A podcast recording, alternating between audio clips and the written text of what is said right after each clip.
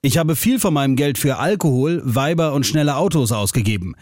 Den Rest habe ich einfach verprasst. Philosophierte einst das nordirische Fußballidol George Best und trifft damit das Lebensgefühl vieler Bundesligaspieler auf den Punkt. Best selbst ist inzwischen längst verstorben, nach Alkoholismus mit nur 59 Jahren. Ich lebe noch? Er lebt noch, sagt Ulrich genannt Uli Borowka, Ex-Spieler von Borussia Mönchengladbach und Werder Bremen. Seine Alkoholsucht schildert er so. Ich habe ja gesoffen bis zum geht nicht mehr.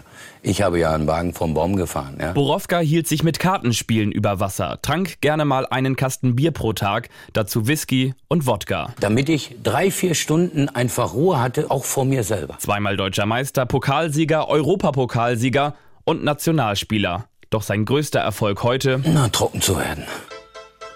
Nicht der Alkohol, Alkohol, sondern Weiber und schnelle Autos. wurden Torwartlegende Eike Immel zum Verhängnis. Es gibt nur sechs, die in der Bundesliga-Geschichte mehr Spiele gemacht haben. Immel stand für Borussia Dortmund und den VfB Stuttgart über 500 Mal zwischen den Pfosten. Er wurde Nationaltorhüter, war keine 20 und hatte schon über 500.000 Mark verdient.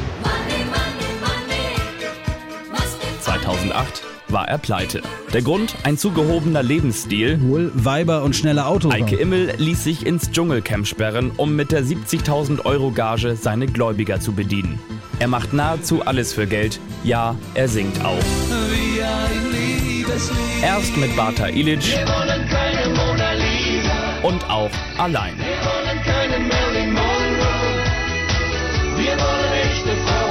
Ekel TV und Gesang auch die Stationen für den Torschützenkönig von 2004.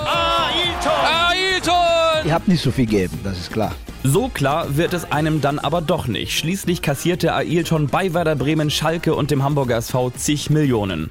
Die hat er für Uhren, eine Ranch in Brasilien und, und schnelle Autos ausgegeben. Günter Breizke. 89 Spiele für Borussia Dortmund. Wie ich Geld verdient habe, habe ich alles rausgepfeffert. Lebt jetzt von 600 Euro Arbeitslosengeld auf 25 Quadratmetern in Köln. Martin Schneider machte Millionen in 14 Jahren Profikarriere beim ersten FC Nürnberg und Borussia Mönchengladbach und gab diese windigen Beratern für Immobiliengeschäfte und Versicherungen. Ansgar Brinkmann, über 10 Jahre Profi, Bundesligaspiele für Eintracht Frankfurt, er dribbelte sich durch seine besonderen technischen Fähigkeiten den Spitznamen der weiße Brasilianer. Außerhalb des Platzes Handgreiflichkeiten, Spitznamen wie das Enfant terrible, Ansgar Trinkmann, dazu falsche Investitionen. Mensch, jetzt hast du so viel Fußball gespielt, so viel Geld verdient und jetzt musst du da quasi wieder bei Null anfangen. Heute wohnt Brinkmann in einem großen Haus, das den Eltern seiner Freundin gehört. Geblieben von so vielem Geld ist die Erinnerung, es besessen zu haben. Nach einer Studie hat nur jeder zehnte Profi am Ende seiner Karriere ausgesorgt, weil sie zu häufig einen zum Besten gegeben haben. Ich habe viel von meinem Geld für Alkohol, Weiber und schnelle Autos ausgegeben. Den Rest habe ich einfach verprasst.